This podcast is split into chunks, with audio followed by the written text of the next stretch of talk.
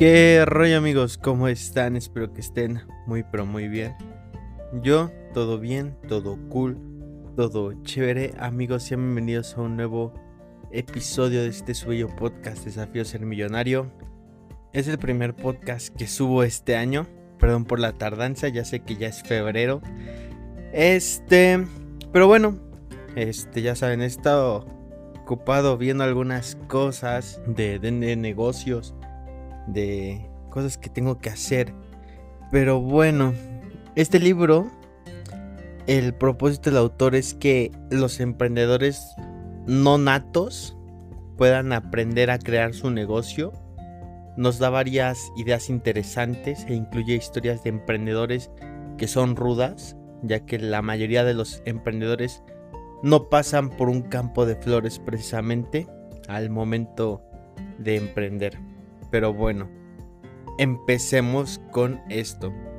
Primero, el emprendimiento hay que saberlo, no es algo natural del ser humano porque desafía muchos de nuestros instintos más humanos como el deseo de seguridad o nuestra tendencia a ir con la corriente y no hacer demasiadas olas.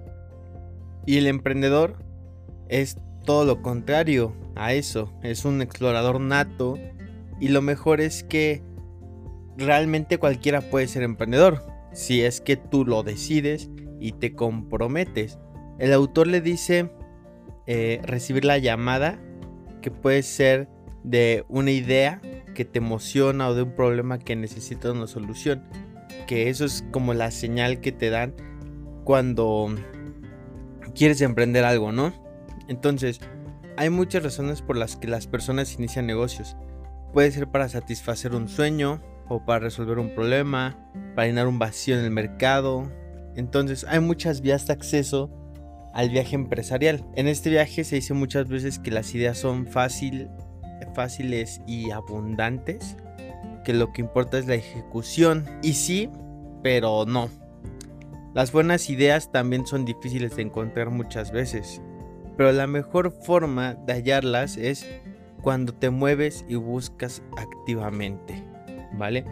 Aunque tampoco se puede negar que otro lugar de encontrar ideas es en la intersección de la pasión personal y la resolución de problemas, porque ahí es donde nacen las buenas ideas y se construyen negocios duraderos. No importa qué tipo de negocio estés pensando iniciar en este momento, ya sea un producto o un servicio, ya sea eh, tu trabajo secundario tu actividad principal, ya sea para hombres, mujeres, niños o adultos. La pasión personal es un gran lugar para buscar. La forma de encontrar nuevas ideas, si se basan en pasión personal, es una gran idea. Es buscar en los problemas que tengas tú mismo el error más común que cometen las empresas eh, emergentes muchas veces es resolver las, los problemas que nadie tiene. Piensa primero cuál es tu pasión y dentro de esa pasión qué problemas tienes tú, cómo puedes vender esa solución dentro de tu pasión. No se trata de buscar ideas por buscarlas, sino hacerlo de una manera inteligente, ¿vale? En el libro dice que hay un nombre para una persona que crea algo puramente por pasión y eso es el aficionado. Hay un nombre para una persona que crea algo por pasión, que resuelve un problema que solo él tiene, que se llama Tinkerer. Y hay un nombre para una persona que crea algo por pasión y que además resuelve un problema que comparte con muchas otras personas y ese es el emprendedor. Lo curioso es que puede ser estas tres personas en diferentes momentos de la vida. Bueno, y otra cosa que el autor le pone énfasis es en la cuestión de diferenciar entre las cosas que nos aterrorizan y las que presentan un peligro real. Las estadísticas dicen que es más probable, eh, que es más probable morir en la regadera que por un ataque de tiburón. Sin embargo, cuando nos metemos al mar, nos da miedo encontrarnos a uno, ¿no? Pero no nos da miedo cuando nos metemos a la regadera. Y la razón de esto es que estamos más relajados con las cosas con las que estamos familiarizados. Llenamos el vacío en nuestro conocimiento pensando en el peor de los casos. Nos asustamos y luego nos negamos a poner un pie en el agua por miedo a los tiburones. Y esta es la posición en la que se encuentran muchos empresarios que son primerizos cuando contemplan dejar la relativa seguridad de un empleo diario estable para comenzar un nuevo negocio. Que ellos se ven obligados a tener en cuenta la brecha de familiaridad entre un cheque de pago regular y un jefe que les dice qué hacer y ser su propio jefe sin garantías por el otro lado, ¿vale? En el libro nos dan, nos dan una analogía sobre esto que me pareció interesante. Dice que una de las cosas que le enseñamos a hacer a la gente fue hacer rappel desde un acantilado, que da mucho miedo hacerlo, pero también está sujeto por una cuerda de seguridad. Y esa cuerda es tan fuerte que sujetaría un automóvil. Así que caminar por un acantilado hacia atrás da miedo, pero no es peligroso. Caminar a través de un campo nevado con un ángulo de 35 grados en, a finales de mayo con un cielo azul eh, no nos da miedo eso, pero es muy peligroso porque la nieve se está derritiendo, eventualmente se está yendo, entonces puede causar en algún momento una avalancha, ¿no? Eso es peligroso, pero no da miedo, ¿va? La historia del espíritu empresarial moderno está lleno de muchas historias de fundadores cuyo éxito celebramos rotundamente pero cuyos seres queridos se preocupan al principio. Muchos entendemos mal la diferencia entre algo que es peligroso y algo que da miedo. Es confundir el miedo con la locura, el riesgo con la imprudencia. Es la presunción de que si algo nunca se ha hecho antes es porque no se puede hacer o no se debe hacer. Ahora, como siempre te he dicho, no se trata de aventarse a lo loco y a ver qué sale. Por eso el autor nos dice que salgamos de nuestra zona de seguridad, pero con seguridad. Siempre hemos escuchado de emprendedores que empezaron en su garage y que comían ramen y que se la pasaban programando y después de cuatro años empezaron a vender y, y, a ver si pasa. Pero lo que no te dicen es el porcentaje de emprendedores que fallan, que es mucho. Entonces, si construir una empresa o crear algo grande y nuevo es como saltar eh, de un acantilado y esperar juntar suficientes piezas para construir un avión antes de que caigas? ¿Por qué saltarías al acantilado? Piénsalo, ¿no sería más inteligente saltar entonces con paracaídas? Lo que se quiere decir aquí es que los mejores emprendedores dejaron la comodidad de sus vidas anteriores de la manera más segura e inteligente posible. Y lo hicieron de una, de, dos maneras. Primero permanecieron en sus trabajos reales hasta que sus nuevas empresas exigieron más tiempo del que podían disponer o lo hicieron con un plan alternativo en el, en el bolsillo, lo que los hizo lo que hizo que los riesgos inherentes al emprendimiento lo suficientemente manejables para que puedan dormir por la noche. Que si sigues este canal, esto es algo que ya les he dicho mucho. No se avienten a lo pendejo piensen antes de iniciar su negocio. Yo lo conozco como, el concepto yo lo conozco como un empleo vehículo, ¿vale? No es el empleo que te va a sacar para siempre, es un vehículo que te va a llevar una mejor vida después, ¿vale? En el libro nos da, por ejemplo, el, el ejemplo de Fubu y su fundador, que se llama John Diamond, que literalmente no dejó su empleo hasta que realmente fue una realidad su marca Fubu y lo hizo de una manera escalonada. Fue dedicando más horas a su negocio a medida que crecía.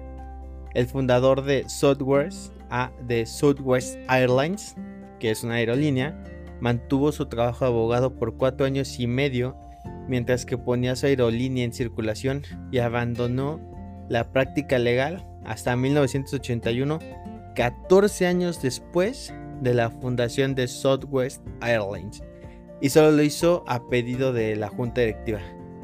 Entonces, tener un plan alternativo no significa que estás construyendo una escotilla de escape de tu sueño. no es una excusa para no esforzarse mucho, ni es una razón preparada para renunciar, simplemente significa que te estás dando un colchón en la parte inferior de tu acto de fe empresarial para que si te caes puedas recuperarte para luchar otro día. Eh, y bueno, vamos con el siguiente punto, que esta, es la, que esta fue la primera lección y todo el libro es así, ¿vale? Lección tras lección, tras lección, tras lección, tras lección. Porque así lo, lo divide el autor, ¿vale? Entonces vamos con lo siguiente. El siguiente punto es hacer tu investigación. Igual y ya sabes por dónde quiero ir aquí, pero se refiere a que cada buen emprendedor que ha creado algo bueno ha hecho su tarea sobre su producto, su negocio, sus clientes, su industria y, le ha, y, se ha metido eh, realmente en, saber qué tan viable son sus ideas. Muchos emprendedores sabían que sus ideas funcionarían y por qué sabían que iban a funcionar. Porque antes de saltar, miraron qué había en ese acantilado empresarial y descubrieron qué tipo de avión iban a construir en el proceso de la caída de montones de información. Y no te tengo que decir que esto es, que esto es especialmente importante cuando estás en un negocio donde todo es nuevo para ti. Hay muchas historias donde los emprendedores no tenían idea de un sector, pero siempre existió las ganas por conocer el sector. Hazte las preguntas necesarias, entrevista a personas, observa al cliente potencial, por qué lo hacen, qué dicen las estadísticas. Hay una frase famosa de Steve Jobs sobre esto que dice, algunas personas dicen, darle a los clientes lo que quieren, pero ese no es mi enfoque. La gente no sabe lo que quiere hasta que se lo muestras. Y claro, los estudios de mercado no son perfectos, fallan. Según el autor se trata de construir una base de conocimiento sobre la cual puedes aprovechar tus instintos creativos y tu juicio profesional para innovar verdaderamente y entregar y entregar lo que los clientes insatisfechos realmente necesitan. Normal, sí, normalmente siempre se ve al fundador como el héroe, el que tuvo una gran idea y la implementa, pero el autor, que este autor es famoso por tener un podcast y ha entrevistado a muchos emprendedores famosos, dice lo que, lo que realmente los hizo triunfar fueron sus sociedades, no la idea como tal. La verdad es que prácticamente ninguna empresa es la creación de un solo individuo, sino el producto de una asociación o de un grupo de cofundadores. En el libro nos da el ejemplo de Away y su fundadora que se llama Jen Rubio, que probablemente no necesitaba a, otra, bueno, ellas tenían una asociación con alguien que se llama Steve Corey para diseñar la primera bolsa de Away por Steve Corey y esta morra le dio más cosas a la empresa donde eh, ya en Rubio no era buena en cosas como fabricarlo a escala, en saber el precio correcto, cómo distribuirlo, este, cómo venderlo directamente a los consumidores, a los consumidores, no sin que se metían otras empresas.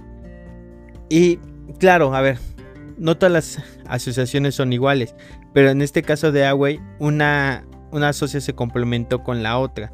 Una tenía el diseño y otra tenía las formas de venderlo, ¿sabes?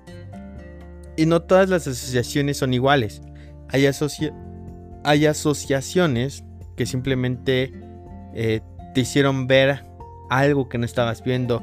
O tu familia viene de hacer el mismo negocio por un tiempo y esa asociación es clave para ti, por ejemplo. ¿no? No, no es necesariamente tiene que ser un socio. ¿vale? Un socio puede ser importante para complementar las habilidades que no son tu fuerte, ¿vale? En una entrevista en 1985 al cofundador de Apple, Steve Jobs, habló sobre la importancia de los diferentes intereses de su socio Steve Bosniak y que tenían una visión compartida pues no que no era compatible. Entonces él dijo que ninguno de ellos tenía idea de que eso iba a llegar a algún lado, ¿no? Entonces, porque él decía que su, su, este, su socio está motivado por resolver cosas. Entonces, él se centraba mucho en la ingeniería y procedió a hacer uno de los trabajos más brillantes que fue la unidad de disco que hizo posible el Apple II.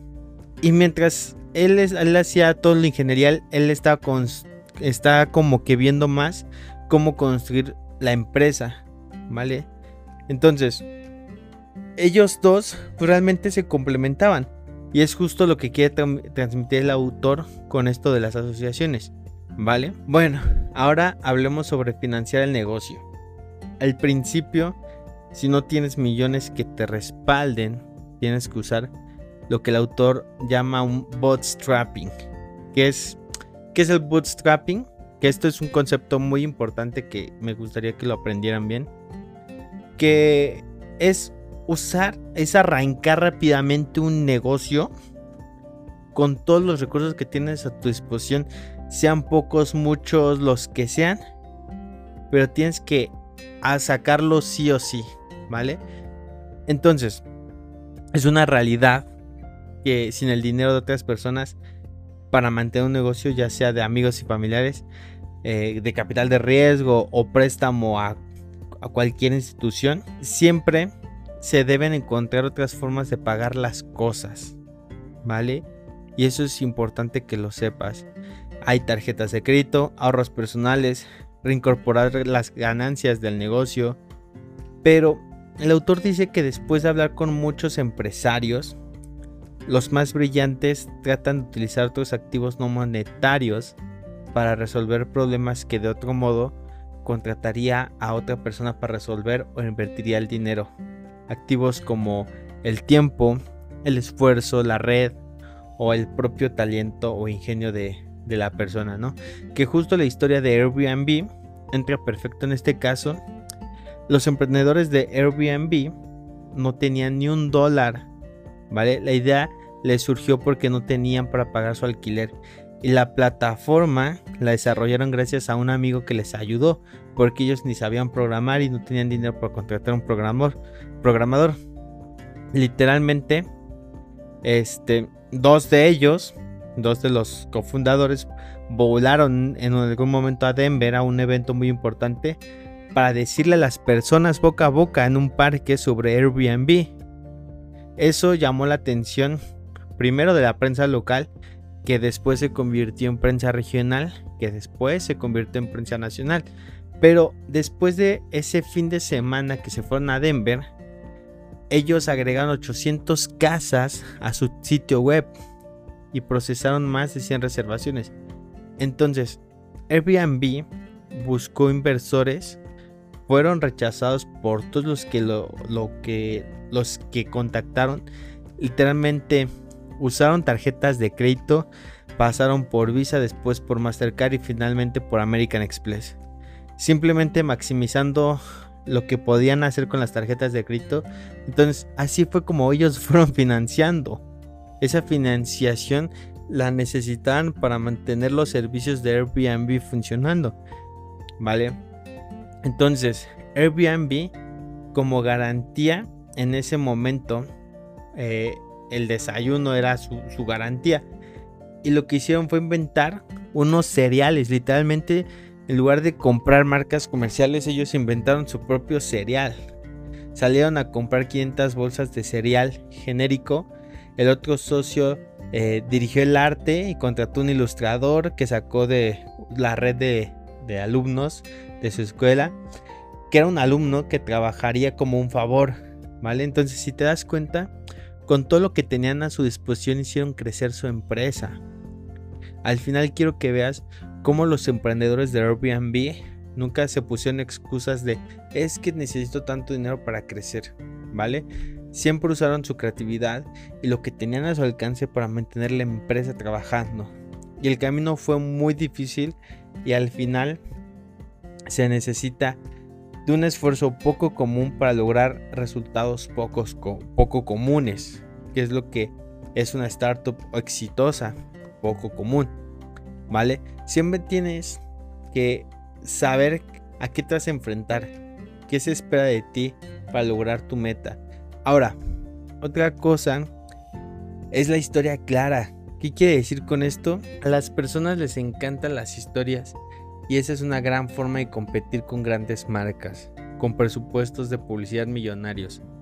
Se puede decir que es como un truco de crecimiento que permite a los consumidores conectarse con tu marca de una manera más profunda y personal.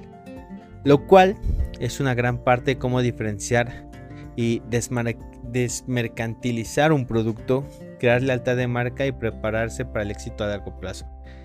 Cada negocio es una historia y cada elemento definitorio de lo que estás construyendo de ese negocio ayuda a contar tu historia. Esto va desde el nombre, el logotipo, hasta la función del producto, del estilo de servicio, ¿vale? Los socios que lo fundaron y los clientes que lo patrocinan, el propósito de la historia cambia con el tiempo y con quién se la cuenta, pero fundamentalmente el objetivo es responder a muchas variaciones diferentes sobre una simple pregunta, ¿vale? El por qué. ¿Por qué la historia? Piensa tú, ¿cuál es la historia de, tu empresa?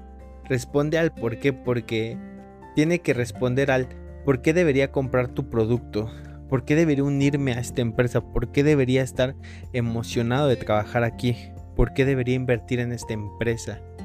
Y puede que y puede haber muchísimo más preguntas. Aquí lo, importante es que la historia debe explicar en un nivel fundamental por qué existes. ¿Vale? La fundadora de Bumble, no sé si ubiquen la aplicación Bumble, la de la que es parecida a Tinder, que es este, eh, pues una app de citas realmente, ¿no? Esta fundadora se llama Whitney Wolf, que ella ejemplifica bien este punto porque cuando ella sacó la app de citas en 2014, ya había muchas otras apps de citas, incluida Tinder, que era la líder de, de ese mercado, del mercado. Lo chistoso es que Whitney Wolf es cofundadora de Tinder, pero salió por la puerta de atrás de Tinder por asuntos muy personales que pues cosas, ¿no? O sea, por cosas personales que pasan dentro de Tinder. Después se empezó a levantar y su idea original era crear una red social solo para mujeres que se iba a llamar Mercy, como creo, que es Merci es, creo que es gracias, ¿no? En francés.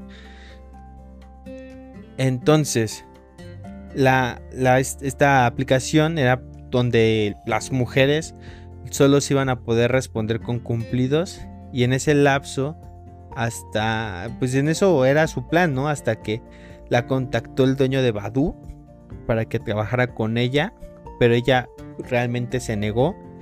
Y entonces en su lugar le presentó la idea de Merci y cuando el dueño estaba explorando la idea, ella estaba consciente de que cada respuesta que daba estaba claro que el dueño de Badu, que se llama Andrew, el de Badu iba a poder sentir su pasión, su idea y su compromiso con esa misión.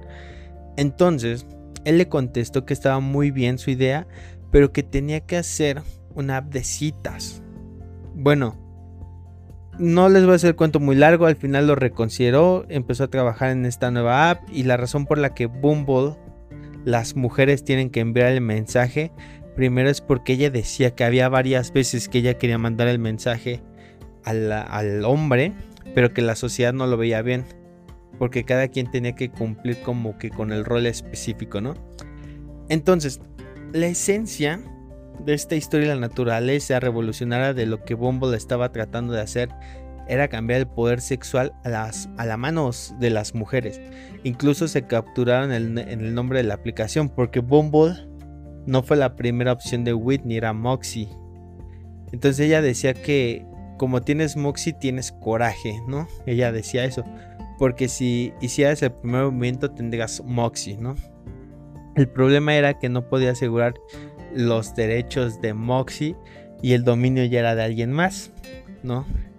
Y Bumble quedó por una historia totalmente diferente, pero al final se le dio el nombre como una analogía de las mujeres también, de ser la abeja reina de Bumble y encuentra el amor en Bumble, ¿vale?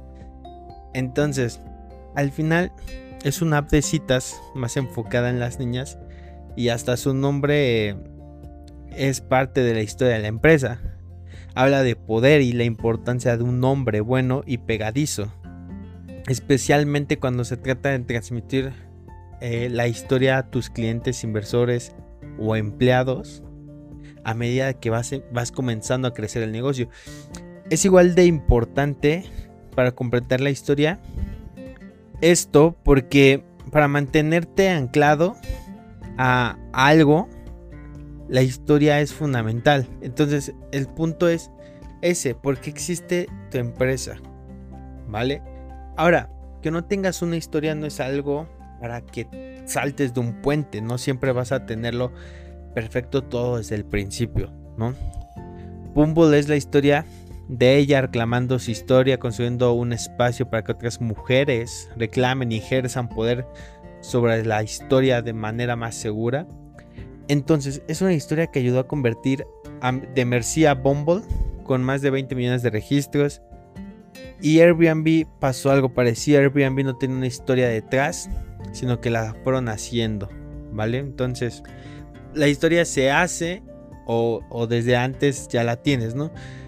Eh, pero es importante tener una historia, porque las historias son un mecanismo para pensar profundamente en nosotros mismos, en nuestro producto o servicio, en nuestros empleados, en nuestros clientes, nuestro mercado, en el mundo en general. ¿Vale? Conocer tu historia y poder articular claramente al mundo por qué existe eh, tu empresa es uno de tus desafíos más importantes como emprendedor. No porque te ayude a vender más productos, eh, o crear una marca más atractiva o ganar más dinero. Aunque claro, es cierto, en realidad es cierto que eso pasa. La historia básica responde a las preguntas del por qué. Porque es, es la, el por qué crea clientes leales. El, por qué encuentra a los mejores inversores. Porque crea una cultura de empleados que, la, que va a mantenerlos comprometidos con la empresa y te va a mantener a ti comprometido también. Y esforzándote cada día y, que aunque las cosas se pongan difíciles, vas a seguir ahí, ¿vale? Entonces, esa es la parte importante de la historia. Pero bueno, ahora, sigamos con otra parte que también tiene que ver con el dinero. Como ya vimos la parte del boot en, este, hace rato, que es el arranque rápido, el bootstrapping. De empezar con lo que tenga, ese creativo como Airbnb. Pero hay un pero en esta historia. Y es importante entenderlo. Que esto a pesar de la efectividad inicial que tiene es eso, efectividad inicial. Solo te va a llevar hasta cierto punto un bootstrapping. Siempre llegará un momento en que necesites algo que no puedes hacer y no tengas el dinero para pagar incluso si pudieras, ¿vale? Entonces, qué gusto puede ser cuando intentas crecer el negocio o, pasa cuando quieres crecer el negocio y, y el bootstrapping ya no te da para más, ¿vale? Con los recursos que tienes y necesitas de las otras personas, ya sea dinero, ya sea la fabricación, el poder mental, mano de obra, marketing, lo que sea, pero al final de cuentas, muchas cosas se definen en dinero para pagar los materiales, la mano de obra o la capacidad de fabricación, ¿vale? Todo eso depende del negocio. Entonces, el problema del dinero en un negocio es que nos han hecho creer que funciona de una manera equivocada. Por ejemplo, y aquí voy a atacar un poquito a, algunos. Eh, pensamiento totalmente mío esto, ¿eh? Programas como Shark Tank que nos han hecho mucho daño a la forma en la que vemos los negocios porque nos reflejan una realidad que no es cierto. Y se me hace hasta aprovechado porque literal en los programas que está, por ejemplo, aquí en México, está Arturo Elías Ayub. Ve a un güey que estudió ingeniería. No, porque así es el programa. Arturo Elías Ayub, un gran empresario, ve a un güey que estudió ingeniería, diseñó un producto y le dice, ¿cuánto vendiste? No, pues vendí 200 mil el año pasado. ¿Y cuánto quieres por tu empresa? Estoy pidiendo 400 mil por el 20% de la empresa. Y el, brother, lo primero que te dice es, o sea, estás valuando tu empresa en 2 millones y solo vendiste 200 mil. O sea, me va a tardar dos años en recuperar mi dinero. Entonces, el pobre ingeniero que no sabe de finanzas, que no es un nerd de los negocios, se baja los pantalones ante estos brothers y le dan una miseria por una parte muy grande de su empresa. Porque si se toparan con alguien en serio, le, le contestaría con números como el flujo de efectivo de la empresa. Si la empresa tiene un alto flujo de efectivo, aunque no tenga ganancias altas, tiene un alto potencial de crecimiento, por ejemplo, lo cual sube la evaluación de la empresa. Esto por darte un ejemplo. Otro factor, el costo de adquisición de clientes. Te puedo dar una clase eh, de, financiero, o sea, te puedo dar una clase completa mía, completa de evaluación de empresas. Y esto lo estoy agregando yo como valor adicional. No lo dice el libro, el libro. Pero imagínate, en Silicon Valley, por una idea que presentas en un PowerPoint, puedes levantar unos 2 millones de dólares sin ventas. Entonces, amigos, no crean que Shark Tank es un buen fondeador y personas que según promueven el, ayudar a emprendedores realmente les están haciendo mucho daño. Ahora, sigamos, ¿vale? Ahora sí con el resumen del libro, pero que es importante, ¿no? Pero cuando tú tienes un financiamiento, debes saber y ser consciente de que ese dinero cuesta por dólares. Renuncias a cierto porcentaje de tu empresa o cierto porcentaje de las regalías. Debes ser muy claro en esto. Y claro, por otro lado, Shark Tank ha hecho pensar a los emprendedores que el dinero es fácil de obtener. Muchas veces el dinero está más cerca de lo que crees, sí. Por ejemplo, las fundadoras de Away consiguieron dinero a sus familiares. Muchos negocios exitosos incluso empezaron con préstamos familiares. Aunque claro, no todos tienen el mismo acceso a ese tipo de cosas en su familia, ¿no? Por diferentes factores, esto no significa que el privilegio deba definir o predeterminar tu éxito en los negocios, como tampoco la falta de privilegio debe impedirlo. Entonces, todos tienen ventajas intangibles de un tipo u de otro que pueden aprovechar en la búsqueda del éxito. La personalidad es una ventaja, la voluntad es una ventaja, la simpatía, la, imperturbabilidad, la resiliencia, tener buena memoria, todas esas son ventajas que cualquiera que las posea puede usar de la misma manera que cualquiera que posea privilegio que cualquier persona que usa sus privilegios usa las suyas.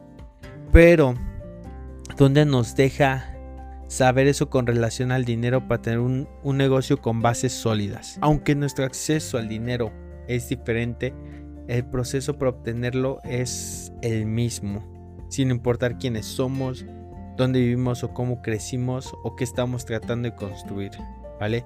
Y aquí es donde las historias tienen relevancia, las historias igualan a la competencia. En todos los casos se, lleva a cabo una conversación en la que un fundador tiene que describir qué es lo que está tratando de hacer y luego pedirle una cierta cantidad de dinero a otra en forma de inversión, préstamo, regalo, lo que sea, para poder llegar a cierto lugar. Y, y sí, a ver, una recaudación de fondos no es fácil, es difícil en todos los niveles, pone a prueba tu tiempo, tu energía, tu ego y a veces tus relaciones. Entonces, cuando tú quieras conseguir financiación, tendrás cientos de conversaciones, tendrás que contar tu historia cientos de veces, responder 10 veces las mismas preguntas, muchas de ellas iguales, algunas increíblemente frustrantes, especialmente personas que creen que, que tú crees que deben apoyarte. Entonces vas a necesitar una piel muy gruesa. Primero es entender esta parte de lo difícil que es. No, no dejarte llevar por creer que es fácil por programas como Shark Tank.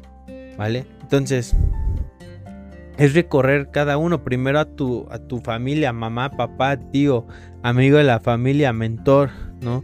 luego, no sé, a quien sea, ¿no? Entonces, es buscar hasta que hayas agotado tu red personal. Y entonces, con, ya que hayas agotado esa red, pues habrás recaudado todo el dinero que necesitas. Cada dinero en tu círculo interno es un recurso potencial. Puedes moverte así a través de los círculos concéntricos infinitamente que justo así funciona el crowdfunding. Yo mismo invierto en proyectos inmobiliarios por medio de plataformas. O sea, yo he comprado participación de hoteles, de Airbnbs, por medio de aplicaciones. Y, eso pues es una forma de fondear una empresa, ¿vale? Estoy fondeando el proyecto de empresa o el negocio de, de otra persona, ¿vale? Entonces, la lección aquí es que a pesar de las ventajas que puede conferir el privilegio, este proceso para recaudar dinero temprano realmente está disponible para cualquiera. Es difícil, sí, pero el privilegio puede tener sus ventajas y desventajas también. El, privilegio sufre cuando el talento es escaso. Y, esto no lo olvides, el privilegio sufre cuando el talento es escaso. Vale. El siguiente tema en la lista es iterar, que es uno de mis temas favoritos de siempre en el mundo del emprendimiento. Todos los productos que están viendo en este momento al principio no se veían así. Ve tu celular nada más, recuerda cómo se veía antes, la apariencia, el tacto y el gusto cambian. La iteración como tal es la evolución incremental de un producto o servicio. Ahora, por lo general hay dos fases en el proceso iterativo antes de un lanzamiento. La primera implica jugar con tu idea hasta que funcione y tú como el creador estés satisfecho con lo que tienes. Y el segundo implica exponer la idea de trabajo al público y modificar el producto en función de los comentarios hasta que se ponga de moda, ya sea con un comprador o una inversión importante, ¿vale? un socio minorista o una masa de personas. Muchos negocios cuando quieren hacer un producto buscan hacer un tenis Nike pero sin la palomita. Entonces, es el mismo producto que solo que en lugar de la palomita tiene un tache o tiene cualquier otra cosa, ¿no? Y es más barato. Cuando para poder tener un negocio que sea escalable tienes que hacer algo que sea totalmente diferente para competir con esas grandes marcas. Debemos tener presente que toda idea, por muy buena que sea, tiene una vida útil. No puedes esperar tener todo perfecto muchas veces, tienes que lanzar el producto e ir buscando el camino. Iterar todo el tiempo para ir mejorando en todas esas facetas del negocio. No hay historias de empresarios que hayan triunfado a pesar de la parálisis por el perfeccionismo. Generalmente los perfeccionistas no generan empresas, de hecho. Entonces, claro, siempre hay una parte de recolección de, datos, no siempre es fácil, porque uno probablemente empiece con su familia y puede ser difícil que las personas de tu familia te digan la verdad sobre tu producto. Los datos son nuestro amigo en nuestros negocios para iterar correctamente los números en ventas o los comentarios para mejorar el servicio o el sabor en caso de los restaurantes. Y aquí es donde debes, no debes caer en la trampa del perfeccionismo. Va a haber comentarios buenos y malos. No porque haya comentarios malos, debes dejar de experimentar. Yo tengo un negocio también, aparte de, de lo que ya les he comentado, este, tengo uno del giro este, de comida y literalmente tengo estadísticas de todo. A qué horas piden tal producto, a qué horas se vende tal más este producto, mi competencia a qué horas lo está vendiendo, este, qué promoción tiene mi competencia. Entonces, si yo en este horario le puedo meter tal, tal, este, tal promoción, puedo promover la, la que, que se venda más. O sea, y, tiene gráficas y literalmente hora en la que pidieron un pedido se registra. ¿Por qué? Porque eso se va a una gráfica y esa gráfica nos dice que el 70% del tiempo de esta hora a esta hora se vende más, ¿no? Entonces, eh, eso me ayuda a mí a mejorar, ¿vale? Pero obviamente al principio no tienes datos, güey. Entonces lánzate y no olvides ir llevando tus datos de tu negocio. ¿Vale? Importantísimo. Y bueno, en esta parte vamos a, a, pasar a la parte 2 del libro, que son los exámenes. Los exámenes a los que se refiere el autor es a todos los desafíos por los que el emprendedor debe pasar, con los desafíos que generalmente son los mismos para todos, se podría decir, pero son los mismos desafíos, pero toman formas diferentes y se presentan en un orden diferente dependiendo cada viaje y del, emprendedor y del negocio, ¿vale? Cada viaje empresarial es una historia nueva y diferente, ¿vale? Entonces, no hay dos caminos iguales, todo pero todo el mundo pasará por muchos de los mismos puntos fundamentales en el camino de hacer un negocio. ¿Vale? Eso es lo que les quiero transmitir. La primera lección de esta parte es entrar por la puerta lateral. No siempre se puede entrar a un sector por la puerta principal. La mayoría de veces cuando toques la puerta a un sector tendrás que hacerlo por la puerta lateral. Si no estás haciendo algo muy revolucionario, deberás pensar cómo ingresar a un sector. No siempre se puede entrar por la, puerta así grandota de enfrente que todo el mundo está entrando. A veces la mejor opción tiene que ver con que vayas a la puerta de atrás y entres por la puerta de atrás. ¿Qué significa la puerta de atrás? Un nicho. No hay más. Un nicho. Atiende a las personas que no estén siendo atendidas por los grandes. Haz un producto que, sea realmente diferente. Entra por la puerta lateral significa que si creas un refresco eh, los Oxos, Ser, Eleven o cualquier tienda, no, no va a cambiar tu, su estante de Coca-Cola por tu producto. Necesitarás encontrar nuevas oportunidades donde comercializarlo en esa tienda. Quizá al lado de la registradora o que tal en la entrada, ¿vale? O, precisamente igual no, no en un Oxxo, sino en una tienda de nicho. Pero siempre es darnos cuenta de esas cosas y también ser conscientes de cómo, no, de cómo nos vamos a meter por la puerta lateral. A veces esto puede causar problemas, así que eh, hay que tratar siempre de hacerlo de la mejor manera, ¿no? Pero bueno, vamos al siguiente tema que es la ubicación. En sectores como bienes raíces se dice que una de las cosas más importantes es la ubicación. Y sí, pero no. Entonces, el poder de la ubicación solo es válido si se tiene en cuenta el contexto de las necesidades y preferencias subjetivas de los compradores individuales. O sea, para los padres con niños pequeños, una casa mediocre de tres habitaciones en un excelente distrito escolar es mejor o más valiosa para ellos que una casa grande de cuatro habitaciones en un distrito escolar mediocre, ¿vale? Para los jubilados que buscan casa de playa, la casa de sus sueños, un lugar pequeño en la arena es el mejor lugar que en una gran ciudad, ¿no? En medio. Entonces es subjetivo cuál es el mejor, cuál es la mejor ubicación, ¿vale? Entonces, en todos los negocios aplica. Justo en el libro nos cuenta la historia de Shopify. Entonces, eh, Shopify es porque no pudo, o sea, Shopify primero intentó crecer en Silicon Valley, no pudo y se tuvo que ir a Ottawa ¿vale? Ottawa, Canadá. Y la ubicación para ellos fue un factor muy importante en todos los, los sentidos. Y en todos los negocios la ubicación es importante, ¿vale? Aunque seas una empresa de internet, como lo que le pasó a Shopify, ¿vale? Lo que pasó con Shopify es interesante porque al ser una plataforma de comercio de internet, a ellos la ubicación les ayudó, pero también recordando que en cada ubicación cambian los gustos de los consumidores, pero también cambian las regulaciones. Escucha esto, cada ubicación cambian las regulaciones del gobierno, el costo de las rentas, entonces la ubicación es importante en cualquier negocio, no lo olvides, ¿vale? Bueno, otro tema aquí es llamar la atención.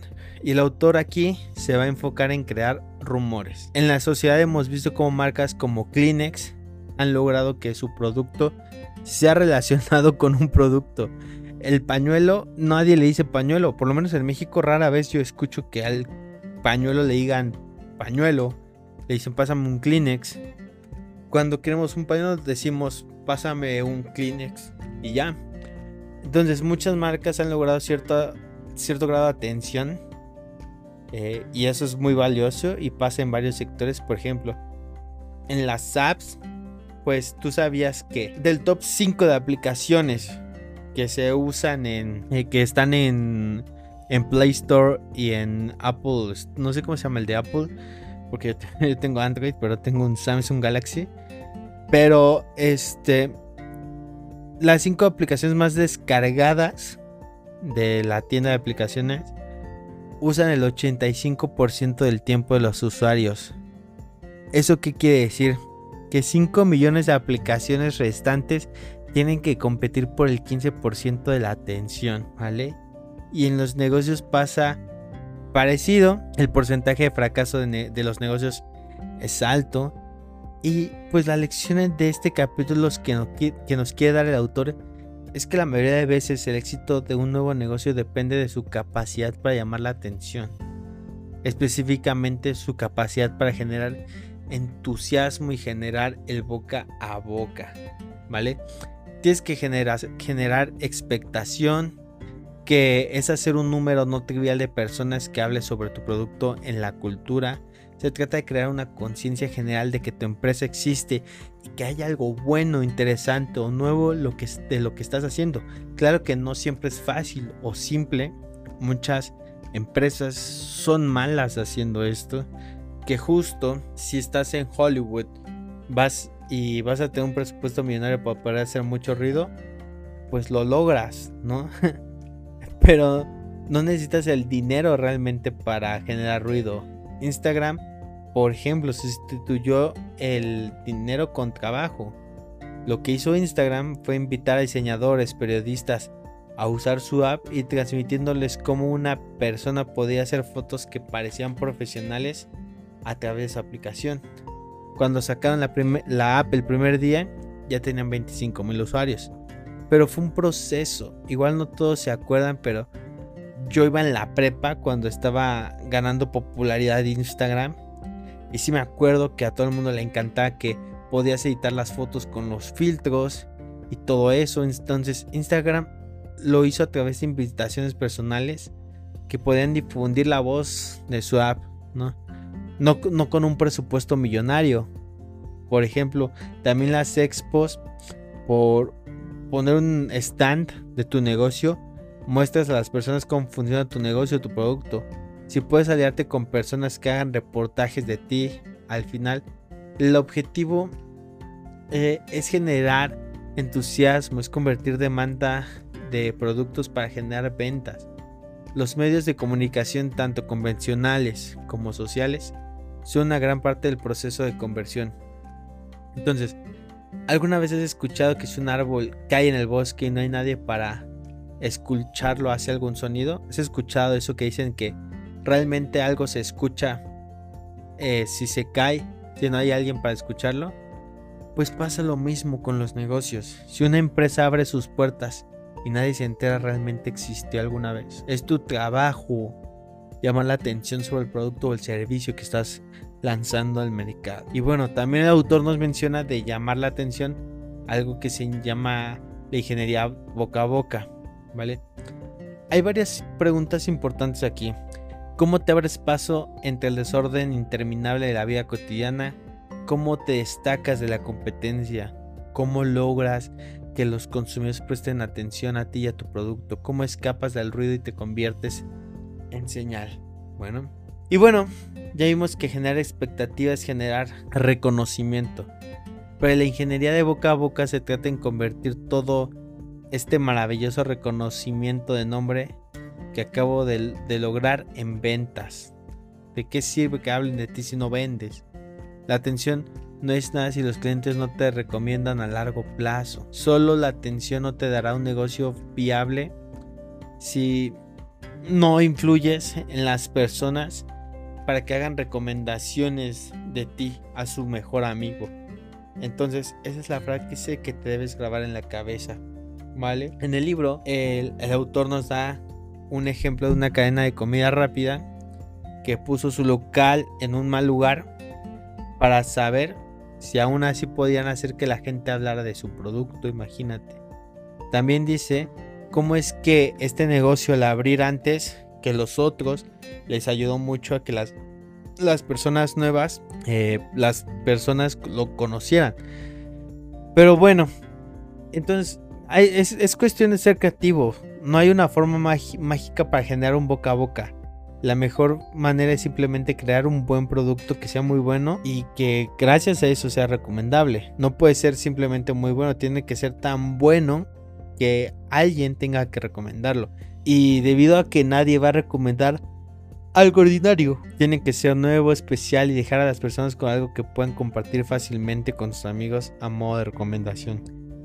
El siguiente punto, el autor le llama sobrevive al crisol, que se podría definir como sobrevivir al peor punto de tu emprendimiento, de que va a haber traiciones, deudas, malos ratos, cierres de socios comerciales, que en el libro le llaman el abrevadero del dolor, que son los problemas de cuando un producto no se está adecuando al mercado o que el boca a boca no está haciendo suficientemente. Entonces, realmente hay varios factores para estos puntos malos en cualquier negocio. En el libro está la historia de Stonyfield, que se dedicaba a hacer yogurt, fundada en 1983. Y el primer año tuvo. El primer año que tuvo ganancias. Esta empresa fue en 1992, nueve años después de ser fundada. Esta empresa se la pidió pidiendo préstamos, buscando inversionistas, sobreviviendo a cierre de socios comerciales, traiciones, hasta que tomaron una decisión de hacer su producción propia a niveles altos, construyendo una planta. Y ahí fue, y ahí fue cuando las cosas empezaron a mejorar. El problema no era la idea, en su caso, había un mercado. Entonces la idea no era mala. lo malo que ellos están haciendo era la ejecución. En el caso de Stonyfield, lo que hizo pasar ese valle del dolor fue la decisión de construir su propia planta de yogurt. Y terminaron la década de los 90 con ingresos de 100 millones de dólares. ¿Vale? Airbnb, por ejemplo, superó su valle del dolor cuando se metieron a hacer ajustes en las fotos de sus clientes y en los pagos. Y según ellos, cuentan que, aunque las decisiones parecían acertadas, la verdad es que muchas veces ellos sabían lo que estaban haciendo, ¿no? Entonces, la lección importante aquí es que para enfrentar los desafíos del liderazgo a través de la crisis, en tiempos de lucha e incertidumbre, ya sea que practiques un deporte, que comandes un ejército o administres un negocio, para saber qué hacer necesitas tener una verdadera comprensión de tu situación. ¿Vale? Pero bueno, ya vamos al siguiente punto. Es sobre financiar el negocio. Otra vez es la parte 3 de este tema, que el autor literalmente lo divide así, no pone todo esto junto, sino lo, lo puso de esta forma. Entonces, me gusta ese tema, que bueno, este tema se refiere a que si tú eres de esos empresarios que quieren emplear su negocio hasta el infinito, el capital de riesgo tarde o temprano va a ser tu aliado en tu negocio. Para que tu negocio pueda realmente despegar como cohete. Necesitas recursos para construir un cohete y muchos. Y ese es el, y ese es el capital de riesgo. Los recursos, claro, siempre hay formas de conseguirlos. Bancos, inversionistas, venta de acciones, ronda semilla. Eso es mucho de Silicon Valley. Claro, no es fácil. Muchas veces no es fácil que alguien muchas veces te dé dinero. Puedes hablar con miles de inversionistas y aún así nadie creer en ti. Recaudar capital de riesgo se trata de hacer una promesa. Una promesa de que tienes un producto o servicio por el que la gente va a pagar dinero que tienes un plan para llegar a tantas personas como sea posible. Y que a cambio de mucho dinero te romperás el trasero para llegar a ellas. Lo siguiente que debes entender es que los buenos inversores saben que las promesas que le estás haciendo es eso, solo una promesa. Saben que no puedes hacer ninguna garantía, puedes hacer todo bien, pero si el mundo cambia bajo tus pies, no hay nada que puedas hacer al respecto. Entonces, el capital de riesgo es por naturaleza una apuesta. Está ahí en el está ahí en el nombre y cada apuesta que conlleva el riesgo de grandes pérdidas. los inversores profesionales conocen y aceptan este hecho, por lo que también hacen todo lo posible para mitigar el riesgo antes de emitir cheques muy grandes. Una de las formas en la que hacen esto, especialmente si no están familiarizados con la industria en la que van a invertir, es hacer muchas preguntas. Primero, ¿cómo esperas escalar esto? ¿De dónde va a venir el crecimiento? ¿Quién es el cliente para esto? ¿No existe ya algo así? ¿Cómo vas a reducir costos? ¿Dónde la vas a fabricar? ¿Dónde estarás instalado? ¿Cuál es tu estrategia de marketing? ¿Por qué alguien necesita esto? ¿Por qué alguien haría esto? Entonces, que te mencione estas preguntas por si llegas a estar en algún momento así, que justo es la historia de Canva, la aplicación de diseño que ya muchos conocemos, Canva. Eh, así fue como se financió, ¿vale? Ahora, otro tema corto pero importante muchas veces, también tenemos que considerar que cuando empezamos a hacer algo bueno, los, los tiburones van a estar ahí nadando junto a nosotros. Nunca se nos tiene que olvidar la, la cuestión legal, patentes, eh, proteger lo nuestro, ¿vale? Ok, sigamos con el siguiente tema que es cuando la catástrofe golpea. Y a ver, aquí el autor nos da tres ejemplos.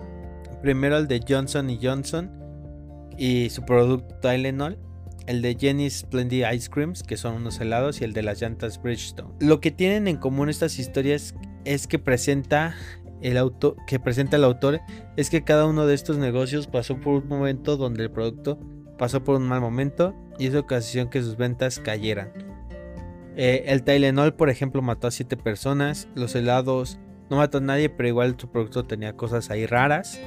Eh, Bridgestone eh, que las llantas de un modelo para Ford eran inseguras, que al final esos problemas se resolvieron porque tomaron acciones rápidas que los llevaron a solucionar el problema a corto plazo para recuperar la rentabilidad a largo plazo. Pero lo que yo lo que yo aquí rescato es la forma en que se hicieron responsables como negocios. Esto quiere decir que todos actuaron y quitaron el producto del mercado, resarcieron el daño, aún sabiendo las pérdidas y desde mi opinión personal, mía de mí, creo que esa es la lección aquí. Liderazgo, hacerse responsable frente a la crisis del negocio, juntar personas, tomar decisiones. Para mí esa es la lección que se debe aprender en este capítulo, ¿vale? Liderazgo, así es simple. Pero bueno, después el autor nos habla sobre el arte de pivote. Este ya es otro capítulo, el arte de pivote. Y este capítulo empieza con la historia de Stacy Pita Chips. Que, a ver, a finales de los noventas, Pita Chips era un carrito donde se vendían sándwiches de pita en Boston. Ah, literalmente era un carrito. Y de lo que le sobraba al de todo el día, las hacían como unas papitas, unas chips. Y después las, este, estas papas las inventaron para regalarlas a sus clientes mientras esperaban y que sus clientes no se desesperaran. Que ese fue el negocio que quedó al final. Pero antes de decidir vender bolsas de estas chips de pita, ellos pensaban en tener más carritos, no en vender más, no en vender las chips que habían inventado. Al final, como las rentas las, locaciones y el clima no les ayudaban a que el negocio creciera, pues ellos decían vender las chips de pita. Entonces, este negocio eh, se fueron a ofrecer las papas a diferentes negocios hasta que le pegaron una cadena grande que quería vender bolsas de chips de pita. Entonces, después de casi 10 años, vendieron el negocio a PepsiCo por 250 millones de dólares. Entonces, la lección aquí es que cada pivote exitoso no solo es el reconocimiento de que no se puede seguir haciendo lo que estás haciendo si se quiere crecer o sobrevivir, sino también identificar eh, otra cosa que hacer y o algún otro lugar para hacer. Eso y justo eso, eh, justo un negocio es eso. Y ya lo habías mencionado anteriormente.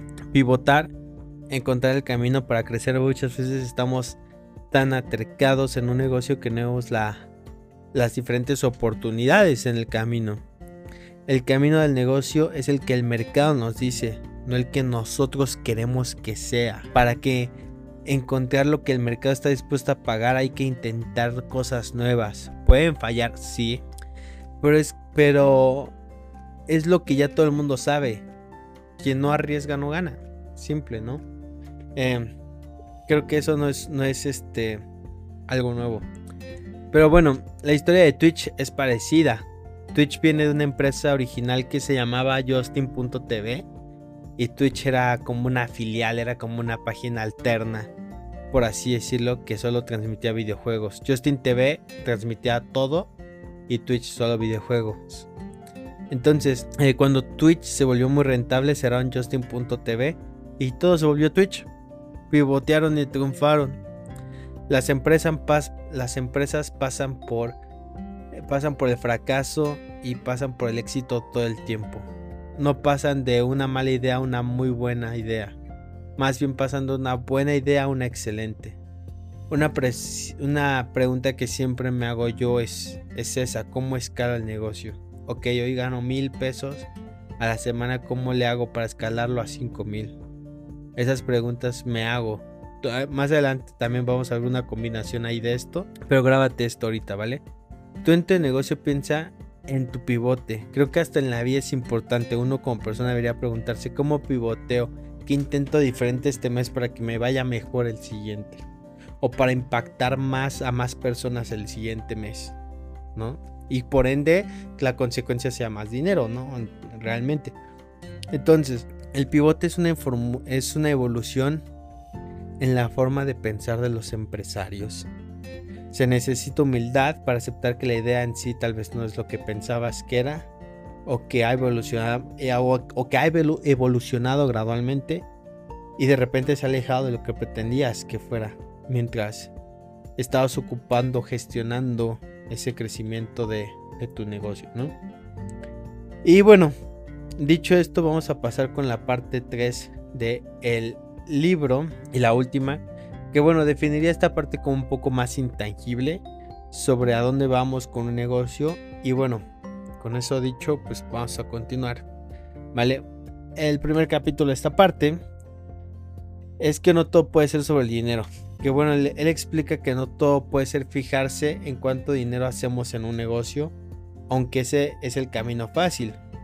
Pero ¿por qué dice esto? Bueno, él dice que porque el dinero no es un camino a seguir como tal, sino una consecuencia de que haces bien las cosas.